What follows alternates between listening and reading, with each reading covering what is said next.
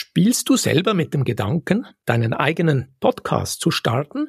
Dann besteht die erste Aufgabe darin, zu entscheiden, ob du eine Solo-Episode produzieren willst, Gäste interviewen oder vielleicht mit einem Co-Moderator oder einer Co-Moderatorin zusammenarbeiten möchtest.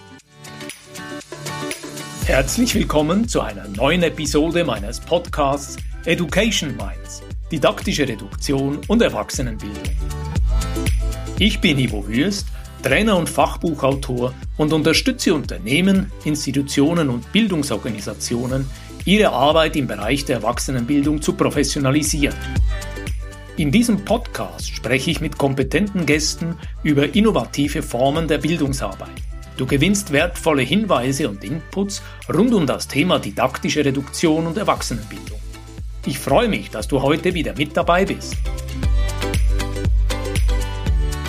Willkommen zu einer neuen Episode in der Podcast-Reihe Education Minds, didaktische Reduktion und Erwachsenenbildung. In der heutigen Episode unternehmen wir einen Ausflug auf die Metaebene. Wir werfen einen Blick hinter die Podcast-Kulissen. Du erfährst, was es braucht, um als Bildungsexpertin oder Experte oder für eine Organisation einen erfolgreichen Bildungspodcast zu lancieren.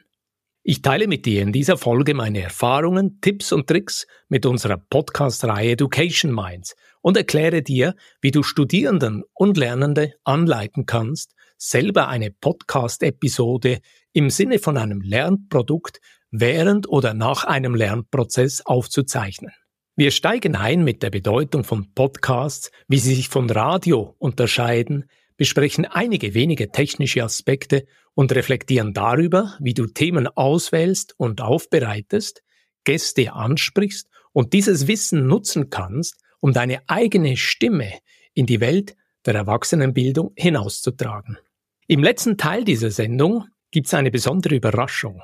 Sonja Schneiderbauer, die bereits einmal hier in der Podcast-Reihe auf Besuch war, erklärt in einem Kurzimpuls, wie sie Podcasts vor, während oder nach einer Lernsequenz in der Erwachsenenbildung einsetzt. Bleib dran, hör zu, bis am Schluss. Dann erfährst du auch die Antwort auf die Frage, die ich diese Woche auf LinkedIn stellte. Welche Episode hatte bisher am meisten Zuhörerinnen und Zuhörer generiert? Ist es tatsächlich das Podcastgespräch mit Barbara Schmid zum Thema Tantra? Beziehungsweise die Episode Nummer 21 Barbara Schmid mit tantrischer Massage den bewussten Kontakt zu Körper, Herz und Seele stärken? Darüber später mehr. Zuerst eine Definition.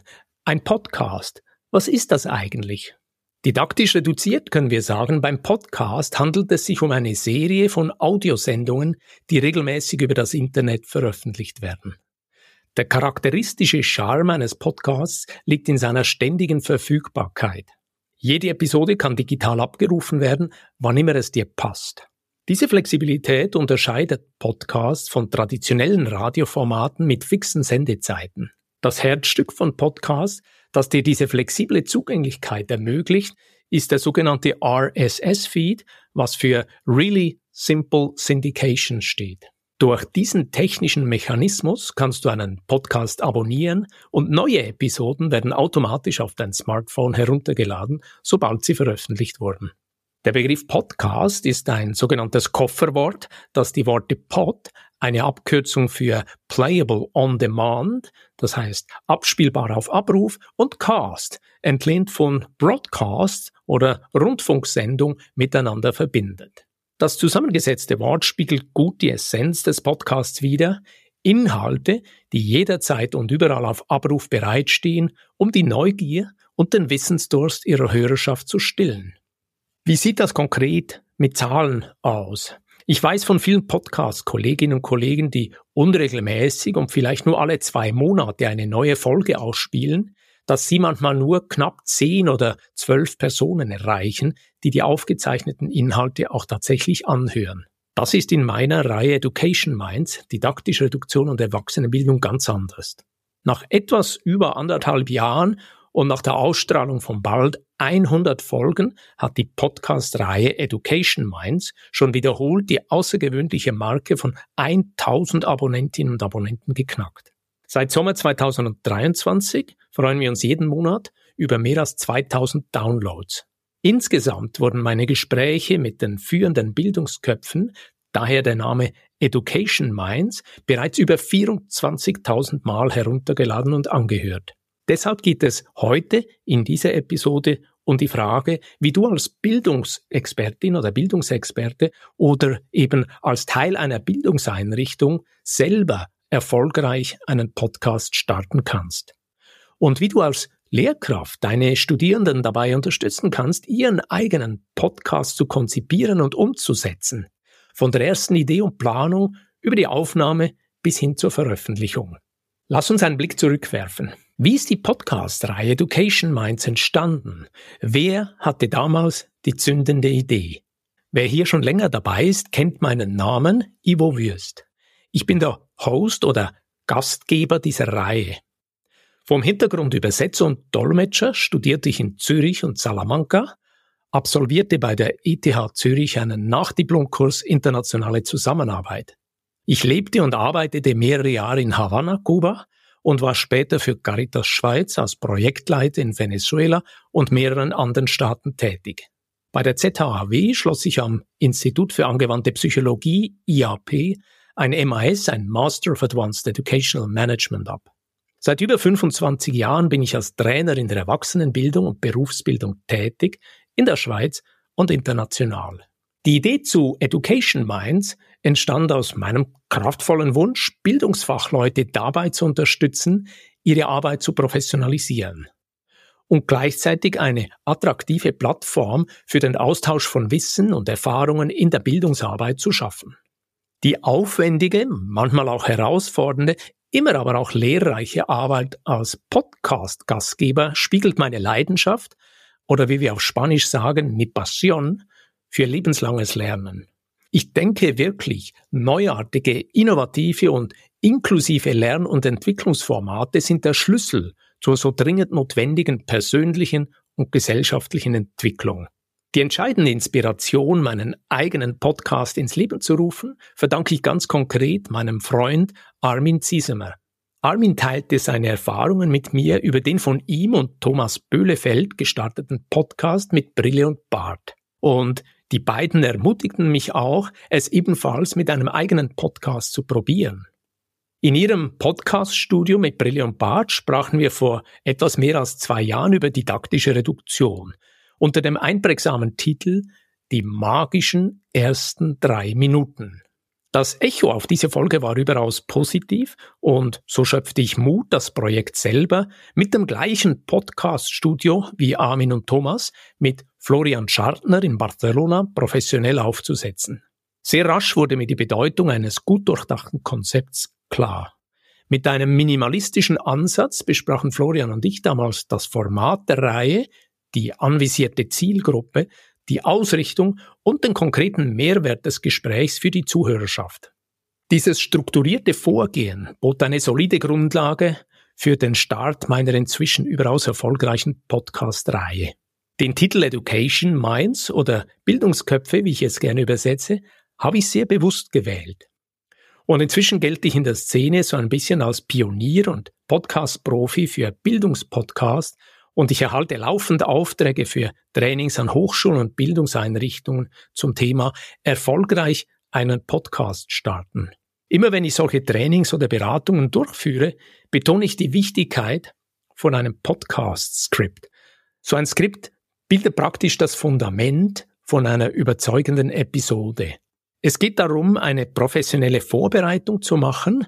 Für mich ist das ein Schlüsselelement, um ein Podcastgespräch oder gar eine ganze Podcast-Reihe nicht nur zu beginnen, sondern sie auch zielführend und inhaltsreich zu gestalten und auf Dauer zu senden. Es gibt sehr viele Podcasterinnen und Podcaster, die starten tatsächlich mit so einem Projekt und nach zwei, drei oder fünf Episoden stellen sie alles wieder ein. Das finde ich persönlich sehr schade und darum würde ich sagen, ein gut durchdachtes Podcast-Skript ist wie ein Rückgrat für jede Episode. Im Prinzip geht es um einen detaillierten Ablaufplan oder einen strukturierten Fragenkatalog und so ein Fragenkatalog hilft dir, deine Gedanken zu ordnen und eine kohärente Erzähllinie zu gewährleisten. Dazu bietet dir eine solche Vorbereitung auch einen gewissen Spielraum, um auf die Dynamik des Gesprächs mit deinen Gästen besser reagieren zu können. Ob du so ein Skript eher minimalistisch hältst, so wie ich, oder eher umfassend ausarbeitet, das ist abhängig von deinem persönlichen Stil und der spezifischen Thematik der jeweiligen Folge. Mir hilft so ein Skript bei einer kurzen Anmoderation, dann bei mir in der Reihe auch immer die gleiche Frage an die Gäste, erzähl uns etwas aus deinem Leben, und später gibt's bei mir das Element der Zusammenfassung von den drei wichtigsten Kernerkenntnissen aus dem Gespräch. Das mache ich als Host, als Gastgeber und pflege damit auch einen einheitlichen Stil, der von den Zuhörenden sehr geschätzt und wiedererkannt wird. Dir hilft ein solches Skript auch, die Nachbearbeitungszeit erheblich zu reduzieren, indem es dich auf den geplanten Pfad hält und unnötige Abschweifungen vermeidet. Lass uns zuerst noch einmal einen Schritt zurücktreten Spielst du selber mit dem Gedanken, deinen eigenen Podcast zu starten? Dann besteht die erste Aufgabe darin, zu entscheiden, ob du eine Solo-Episode produzieren willst, Gäste interviewen oder vielleicht mit einem Co-Moderator oder einer Co-Moderatorin zusammenarbeiten möchtest. Wenn du dies entschieden hast und ein Podcast-Skript oder einen Fragenkatalog entwickelst, dann überlege dir eine möglichst immer gleichbleibende Choreografie. Viele Podcasts starten mit einer Art Einführung, Beispielsweise könntest du gleich mit dem Thema beginnen auf eine frische und muntere Art oder du machst es so wie ich, du startest mit einer herzlichen Begrüßung des Publikums, stellst allenfalls dich und vielleicht eine Co-Moderation kurz vor und umreißt in zwei bis drei Sätzen den Inhalt und das Ziel dieser Episode. Diese Einleitung schafft eine persönliche Verbindung und setzt den Ton für das, was jetzt folgt. Dann kommt die Vorstellung deines Gastes. Ich bezeichne diesen Teil gerne als Anmoderation. Widme zwei bis drei Sätze dazu, wer dein Gast ist und warum diese Person heute bei dir auf Besuch ist. Zeige Wertschätzung und Neugier, um nicht nur deinen Gast, sondern auch deine Zuhörerschaft zu engagieren. In meinem Ansatz, der natürlich den Geist der didaktischen Reduktion atmet, folgt nach einer sehr kurzen, fokussierten Anmoderation stets die gleiche Frage an meine Gäste, Erzähl uns etwas aus deinem Leben. Diese einfache, aber nach meinem Verständnis trotzdem tiefgründige Aufforderung öffnet die Tür für persönliche Einblicke und schafft eine sympathische Verbindung zwischen dem Gast, dir und den Zuhörenden. Meine Gäste erhalten damit gleich zu Beginn einen gewissen Freiraum, sich in eigenen Worten vorzustellen, sei es beruflich oder auch privat, und das gefällt mir sehr. Noch etwas zur zeitlichen Dimension. Im Prinzip plane ich stets Episoden von 12 bis 18 Minuten. Das sind ungefähr 11 bis 12 Fragen. Die Überlegung ist, ich will achtsam mit der Lebenszeit der Zuhörerinnen und Zuhörer umgehen. Ich will mit meinen Themen oder mit den Gesprächen mit meinen Gästen niemanden unnötig Zeit rauben. In letzter Zeit neigten allerdings einige Folgen dazu, etwas länger auszufallen. Ganz einfach, weil meine Gäste wertvolle Erfahrungen zu berichten hatten oder interessante Perspektiven beisteuerten. Aber ich habe mir für das neue Jahr vorgenommen, wieder zur ursprünglichen Kürze zurückzukehren. Vermutlich gelingt mir das nicht in der heutigen Folge, die ist besonders reichhaltig, aber in den künftigen Gesprächen will ich wieder 12 bis 18 Minuten anstreben. Wenn ich also diese Fragen vorbereite, 10 bis 12 am Stück, wobei nach der neunten oder zehnten Frage oft mein Lieblingsthema didaktische Reduktion zur Sprache kommt, dann kann es hilfreich sein, gegen Ende von so einer Episode alles zusammenzufassen. Ich mache das im Sinne einer dreipunktigen Zusammenfassung und versuche dort aus meiner Perspektive, aus der Sicht des Gastgebers, die wichtigsten drei Erkenntnisse aus dem heutigen Gespräch zusammenzuführen. Ich beginne praktisch immer mit den Worten, lass mich kurz zusammenfassen, was ich heute von dir mitgenommen habe, gefolgt von drei Hauptelementen und der abschließenden Frage, habe ich das Wichtigste erfasst oder fehlt etwas? Diese kurze Zusammenfassung, manchmal angereichert durch eine kleine Ergänzung meiner Gäste, stellt einen wesentlichen Mehrwert unserer Podcast-Reihe dar, wie mir verschiedene Zuhörende immer wieder bestätigen. Es gibt sogar einige Zuhörende bei Education Minds, die sagen, ich gehe immer noch ein zweites Mal an diese Stelle, wo du alles zusammenfasst, weil im Prinzip servierst du dort auf einem Tablet alle wichtigen Erkenntnisse. Das heißt, du arbeitest dort die Essenz des Gespräches noch einmal klar und deutlich heraus. Den Schluss der Episode markiere ich durch eine kurze Verabschiedung. Ich bedanke mich bei meinen Gästen und weil mir als Gastgeber das Netzwerken am Herzen liegt, frage ich jeweils, wo kann man sich mit dir vernetzen, wo findet man dich? Früher bedankte ich mich auch immer bei den Zuhörern am Ende der Episode mit einem speziellen Satz und ermutigte sie, die Folge in ihrem Netzwerk zu teilen. Mittlerweile mache ich dies selten, im Sinne der Reduktion und meiner Präferenz für Minimalismus. Aber auch weil sich meine Podcast-Reihe Education Mind in der Welt der Bildungspodcasts in kurzer Zeit erfolgreich positioniert hat. Dies auch, weil ich zu Beginn gut auf Florian Schartners Ratschläge gehört habe und in den ersten drei Wochen gleich mehrere Episoden, die allererste mit Sandra Mareike Lang mit dem Titel Bildung rockt rausgehauen habe. Mit den eingangs erwähnten inzwischen über 1000 Abonnentinnen und Abonnenten und monatlich mehreren tausend Downloads haben wir im deutschsprachigen Podcast-Markt eine beachtliche Reichweite und Resonanz erzielt. Dieser schöne Erfolg ist besonders für einen Bildungspodcast bemerkenswert. Vermutlich spiegelt sich darin der Mehrwert meiner Dialoge mit Bildungsköpfen wider. Darum ist es kein Zufall, dass Education Minds regelmäßig die Spitzenposition mehrerer Podcast-Charts erobert.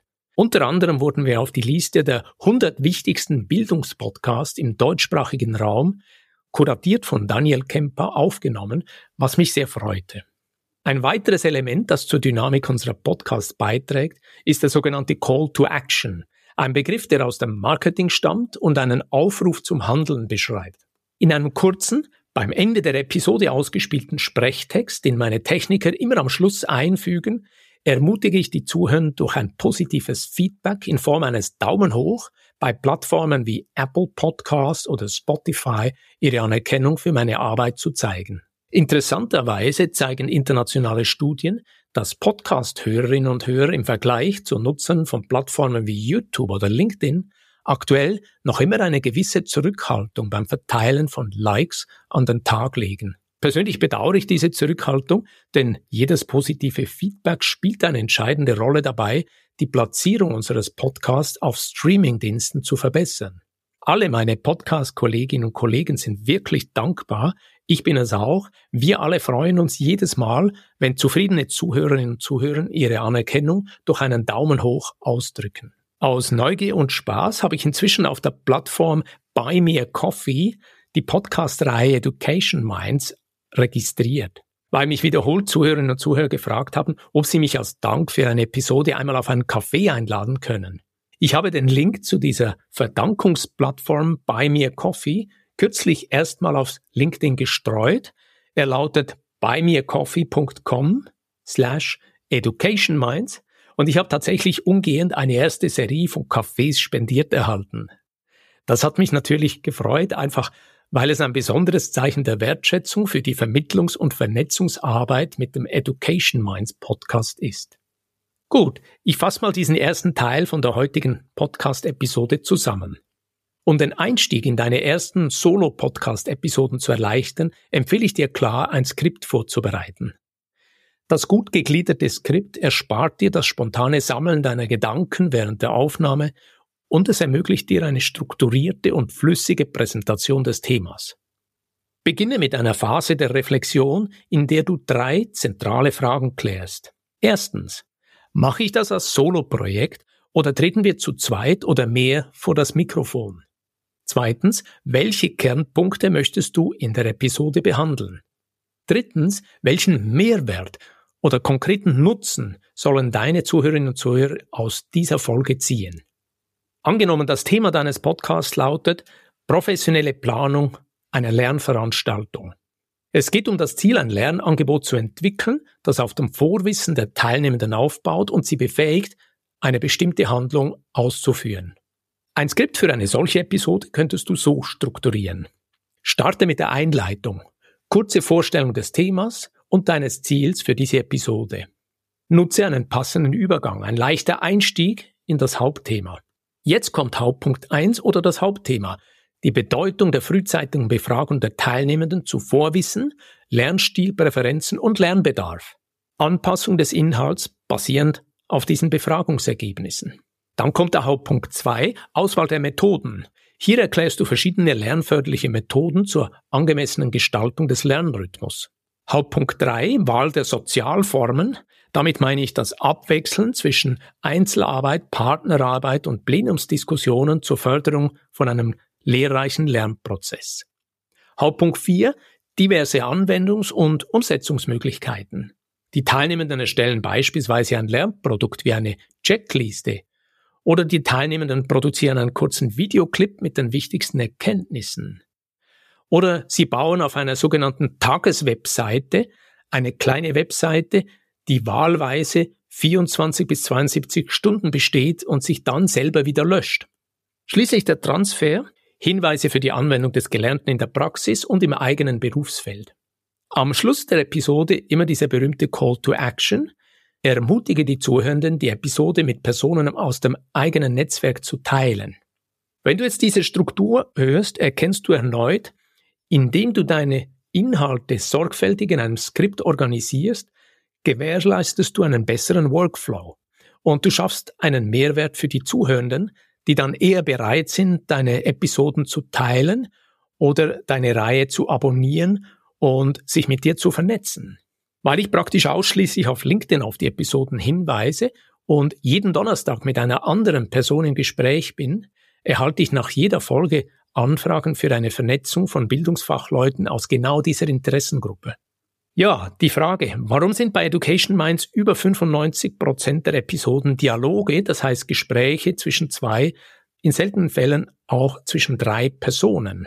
Solo-Folgen wie die heutige sind bei mir die Ausnahme und das aus einem guten Grund. Wer mich schon länger kennt oder mir auf LinkedIn schon länger folgt, hat vermutlich bemerkt, dass ich grundsätzlich ein neugieriger und interessierter Mann bin.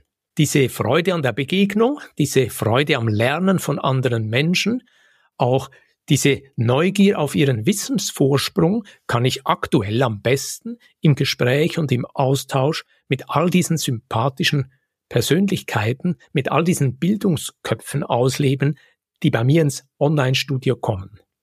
In diesem lebendigen Dialogen spüre ich immer auch einen Hauch von Martin Buber, dessen dialogisches Prinzip vom Ich zum Du seit meiner Jugendzeit mich inspiriert und begleitet.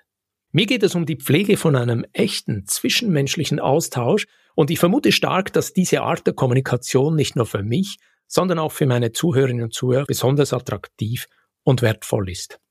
Deshalb möchte ich dir nun aufzeigen, wie du erfolgreich Gäste für ein Interview einladen und mit ihnen arbeiten kannst.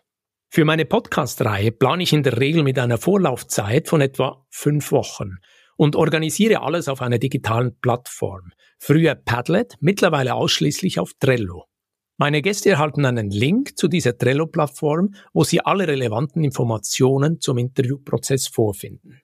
Plane ich längere Auslandreisen, erweitere ich die Vorlaufzeit kurzfristig auf acht bis zehn Wochen. So habe ich letztes Jahr vor meiner Reise nach Kolumbien die Episoden für zehn Wochen im Voraus aufgezeichnet, so dass ich vor Ort in Bogotá, in Medellin und Santa Marta an der Karibikküste nur kleine technische Anpassungen vornehmen musste, hauptsächlich die Aktualisierungen der Hinweise auf LinkedIn auf meinem kleinen Laptop. Alles andere war aufgezeichnet, alles andere ist professionell von meinem Team in Barcelona ausgespielt worden. Viel länger möchte ich nicht in die Vorlaufzeit gehen, damit ich mit der Reihe Education Minds auch kurzfristig auf Themen oder auf Persönlichkeiten reagieren kann, die in meinem Universum auftauchen und mit ihnen zusammen zeitnah eine Episode aufzeichnen und diese dann auch punktgenau ausstrahlen.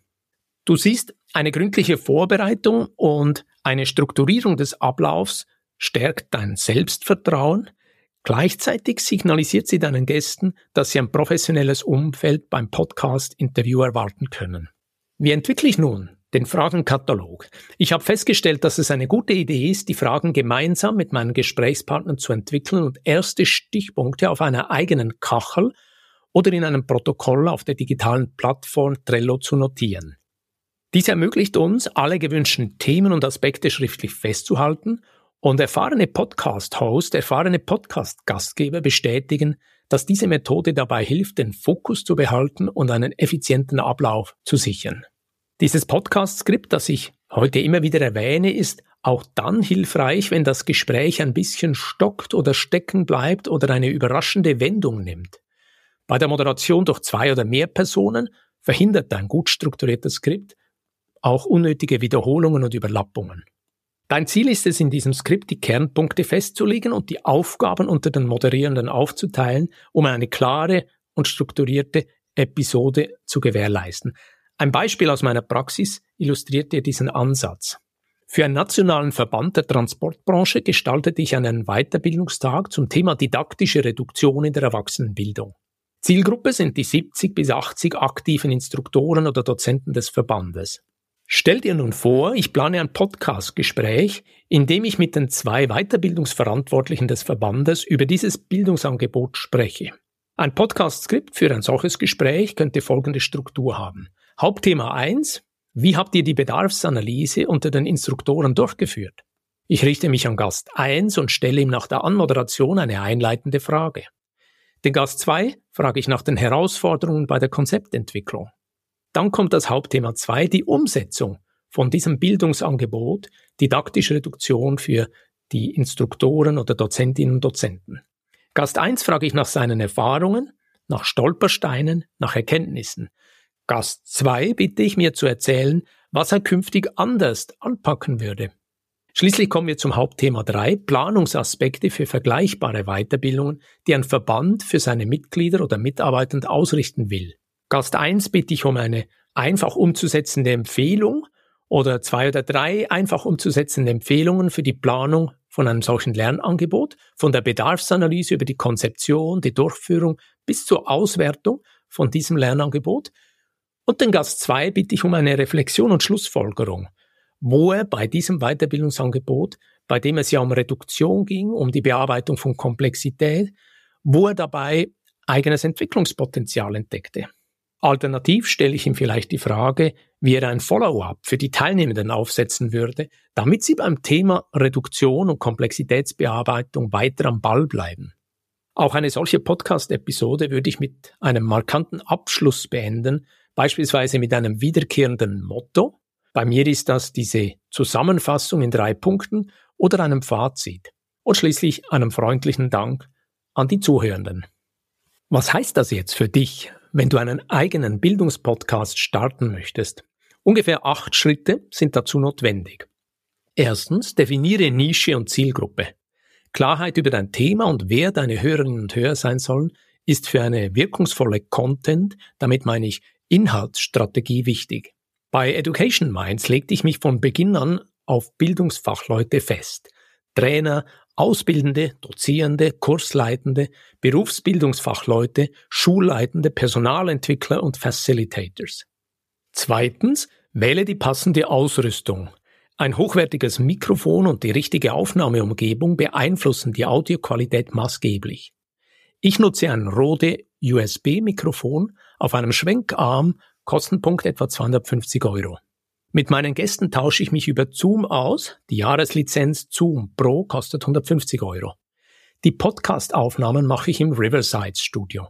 Das sieht ähnlich wie bei Zoom aus, aber dort zeichnet es die zwei Stimmen auf zwei verschiedenen Tonspuren auf. Damit können meine Techniker deutlich einfacher weiterarbeiten. Riverside kostet 180 Euro im Jahr. Drittens, erstelle einen Redaktionsplan. Leg fest, wie regelmäßig du Episoden veröffentlichen willst und plane deine Inhalte. Ich nutze dazu die digitale Pinwand auf Trello. Die Jahreslizenz kostet 60 Euro. Padlet, das ich eine Zeit lang auch nutzte, kostet 130 Euro im Jahr. Viertens. Optimiere die Aufnahmebedingungen. Ein ruhiger Raum und minimaler Nachhalt tragen zu einer klaren Aufnahme bei. Vorhänge ziehen hilft. Bei mir dient ein Schaffell, auf dem ich in der kalten Jahreszeit sitze, aufgehängt direkt hinter meinem Kopf als schalldämmendes Element. Auf diese Idee brachte mich Florian Gipser, vom Beruf Tonmeister und mein Berater, wenn es um die Qualität von meinem Podcast geht.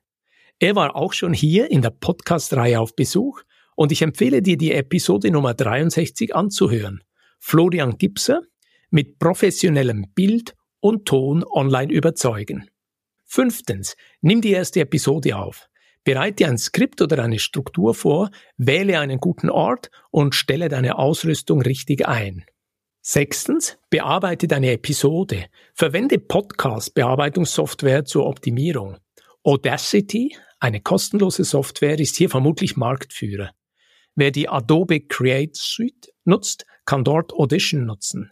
Dieses Programm kostet einen monatlichen Beitrag, hat aber einen besseren und einfacheren Workflow. Ich persönlich habe mich von Beginn an für eine professionelle Bearbeitung entschieden. Bei mir ist das Florian Schartner und sein Team in Barcelona. Sie machen den Schnitt, gestalten das Cover und bieten mir strategische Beratung. So kann ich mich auf die Ansprache der Gäste konzentrieren. Zudem habe ich mit Florian und seinem Team einen guten Grund, regelmäßig in Barcelona, lange Zeit eine meiner Lieblingsstädte hier in Europa, vorbeizuschauen. Siebtens. Wähle einen Hosting-Service.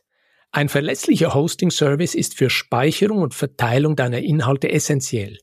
Ich arbeite mit Podigy in Berlin zusammen. Dort zahle ich 190 Euro im Jahr. Achtens. Veröffentliche und bewirb deinen Podcast. Nutze Plattformen wie Apple Podcast und Spotify und je nachdem eine kluge Marketingstrategie zur Steigerung deiner Reichweite. Ich setze ausschließlich auf organisches Wachstum und praktisch nur auf LinkedIn. Mein Favorit sind dort die Montagsankündigungen. Und dann gibt's noch eine Hauptankündigung am Donnerstag. Das ist bei mir der Tag der Ausstrahlung. Ich teste immer mal wieder die exakte Uhrzeit für maximale Sichtbarkeit auf LinkedIn. Das solltest du auch machen, wenn du dort aktiv bist. Aktuell ist bei mir mein Favorit Montag 7.30 Uhr. Am Donnerstag hingegen um 8 Uhr. Seit Monaten generieren alle meine Posts mindestens 2000 Views. Aber das kann je nach Jahreszeit, Qualität des Fotos oder der von mir formulierten Texte variieren. LinkedIn-Profis behaupten, die Systeme messen, wie viele Likes ein Beitrag in den ersten 60 Minuten generiert, wie oft er geteilt wird, die Anzahl Kommentare, Je nachdem wird der Beitrag dann breiter gestreut, sprich angezeigt. Viele meiner Montagsankündigungen generieren darum plötzlich auch 5000, manchmal auch 8000 Views. Das ist ein schöner Erfolg und entsprechend höher ist dann tendenziell am Donnerstag bei der Ausstrahlung der Zugriff auf die neue Episode. Was habe ich in den ersten 15 Monaten auf meinem abenteuerlichen Podcastweg gelernt? Es gibt ein paar Praktiken beim Podcasting, die sich als besonders effektiv erwiesen haben. Mache Testaufnahmen. Diese helfen dir, akustische Probleme frühzeitig zu identifizieren und zu korrigieren.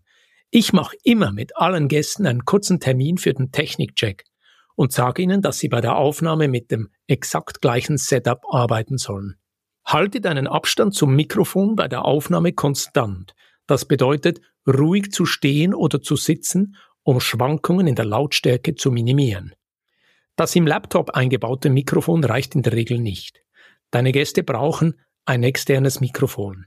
Es gilt die Regel, je näher das Mikro zum Mund ist, desto besser die Tonqualität. Verwende Kopfhörer. Sie helfen Echos und Rückkoppelungen zu vermeiden und verbessern die Klangqualität. Bleib authentisch und genieße diesen Dialog. Genieße diese Begegnung. Deine Echtheit, vielleicht auch deine Freude oder dein Vergnügen an diesem Austausch, an dieser intellektuellen und sympathischen Verbindung mit einem anderen Menschen verleiht deinem Podcast Charakter und macht ihn für die Zuhörenden wertvoll und ansprechend. Gut, der heutige Podcast wird etwas reichhaltiger und darum dauert er etwas länger. Denn ich habe dir versprochen, dass ich in dieser Solo-Folge auch die Frage beantworte, wie du das Thema Podcast als Lernmethode in deine Tätigkeit als Erwachsenenbildner oder Erwachsenenbildner einbauen kannst. Das ist jetzt der richtige Moment, um meinen heutigen Special Guest Sonja Schneiderbauer hier ins Studio zu holen. Sonja, du heißt mit vollem Namen Sonja Schneiderbauer, bist Trainerin und Expertin für Lerntechniken. Du und ich kennen uns beruflich. Du warst vor bald zwei Jahren bei mir in der Podcast-Reihe Education Minds als Expertin für Visualisierung und Erwachsenenbildung auf Besuch. Ich weiß von dir, dass du neugierig auf aktuelle Entwicklungen in der Bildungsarbeit bist, gerne Podcast hörst und dich für dieses besondere Lern- und Kommunikationsmedium interessierst. Du bist heute mein Special Guest und wir machen jetzt gleich ein kleines Experiment.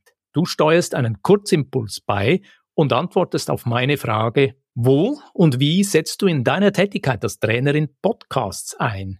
Und was sind die Ergebnisse oder deine Beobachtungen damit? Ja, wie du sagst, Ivo, ich finde Podcast ein sehr wertvolles Tool, um Lernen zu ermöglichen. Daher setze ich in verschiedenen Phasen meinen Trainings den Podcast ein, nämlich vor, während und nach den Workshops. Ich beginne vorne.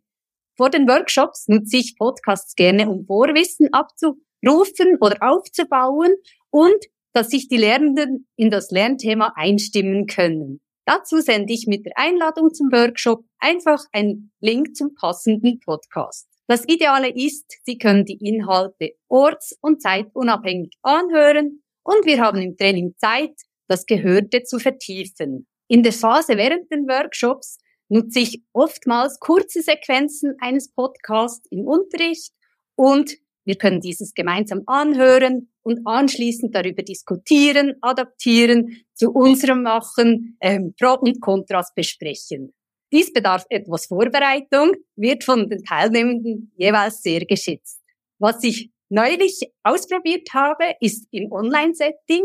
Da habe ich ähm, die Teilnehmenden eingeladen, anschließend die Kameras auszuschalten und es sich bequem zu machen. Die einen sind aufgestanden, die anderen sind an, auf dem Boden gelegen, konnten die Augen schließen und ich spielte einen Podcast ab und sie konnten den Lerninhalt ausschließlich übers Gehör aufnehmen. So bekamen sie ein weiteres Lernerlebnis und sie waren mächtig froh, einfach mal für eine kurze Zeit nicht in den PC zu schauen und eine andere Lernform zu erleben. Und jetzt kommt noch eine eher ungewöhnliche Art, aber einen passenden Podcast hinzuweisen, indem ich nämlich ein Blatt gestalte, den QR-Code auf das Blatt kopiere und den Tipp, den Podcast unbedingt anzuhören.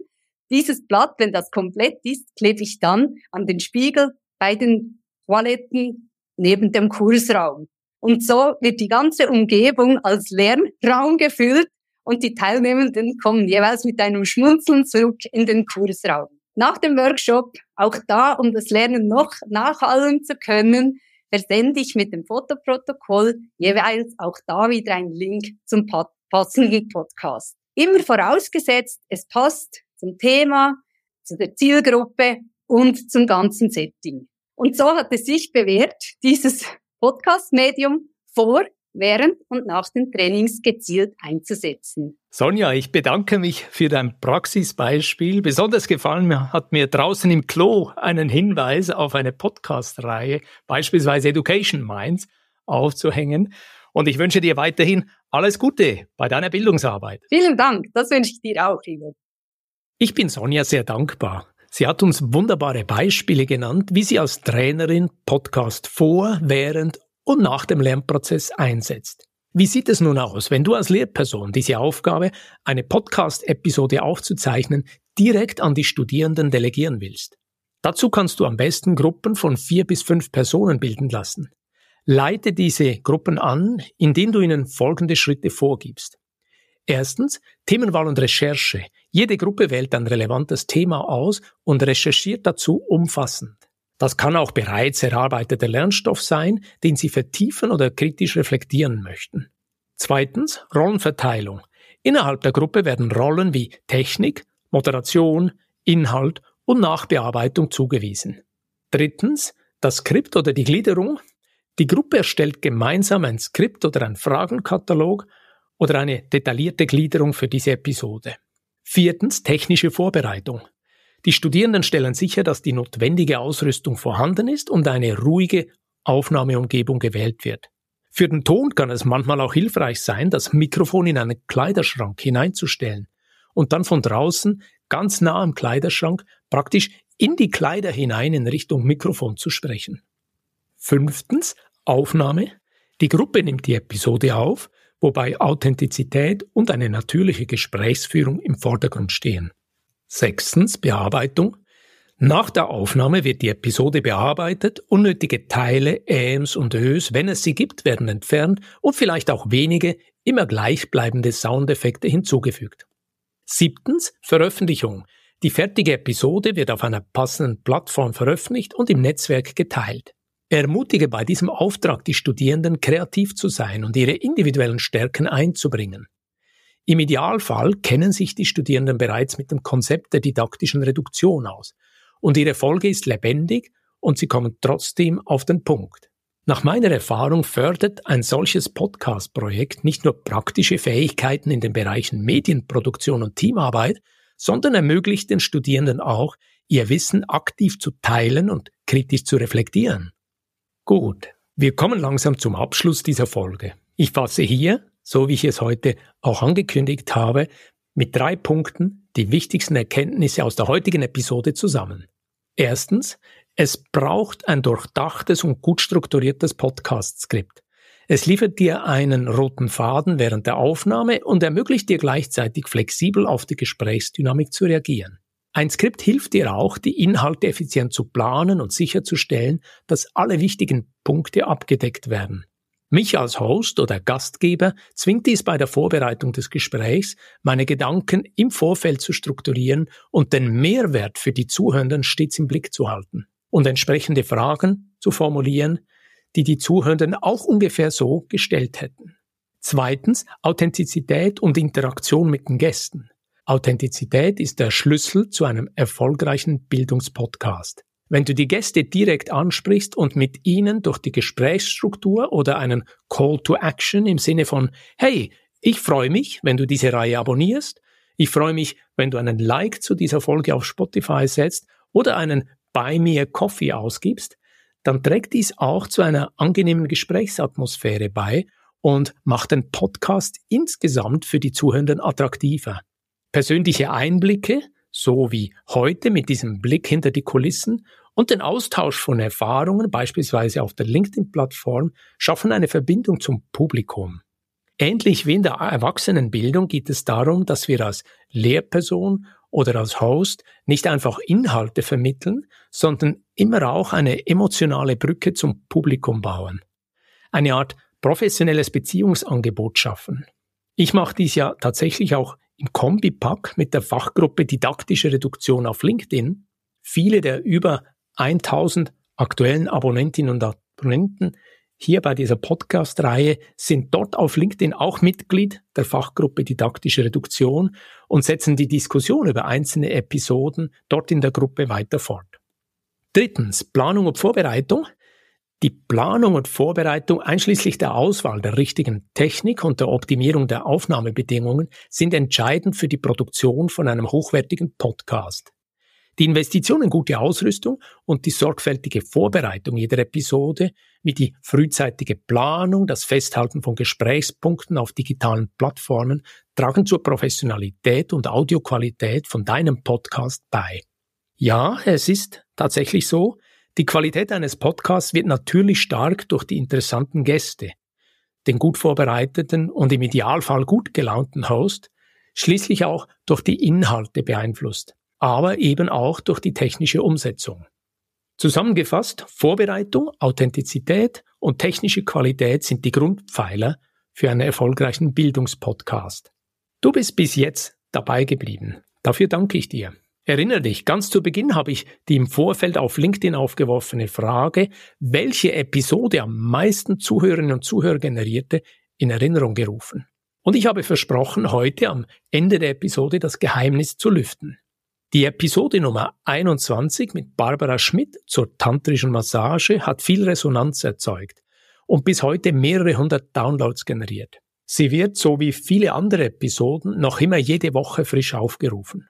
Aber obenauf, in diesen ersten 98 Folgen, heute sind wir bei der 99. Folge, diese Statistiken sehe ich auf meiner Podigy-App noch nicht, obenauf bei diesen ersten 98 Folgen in der Podcast-Reihe Education Minds, didaktische Reduktion und Erwachsenenbildung, schwingt tatsächlich, ich bitte um Trommelwirbel, die Episode Nummer 54 mit Claudia Berter zur Marte-Meo-Methode.